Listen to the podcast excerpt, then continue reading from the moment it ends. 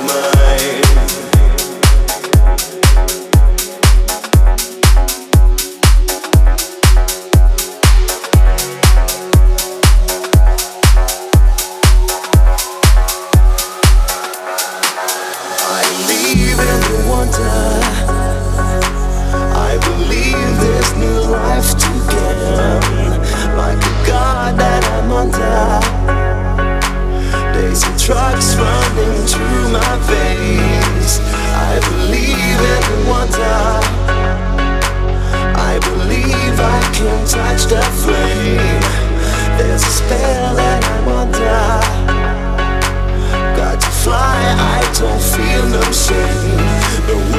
Is mine.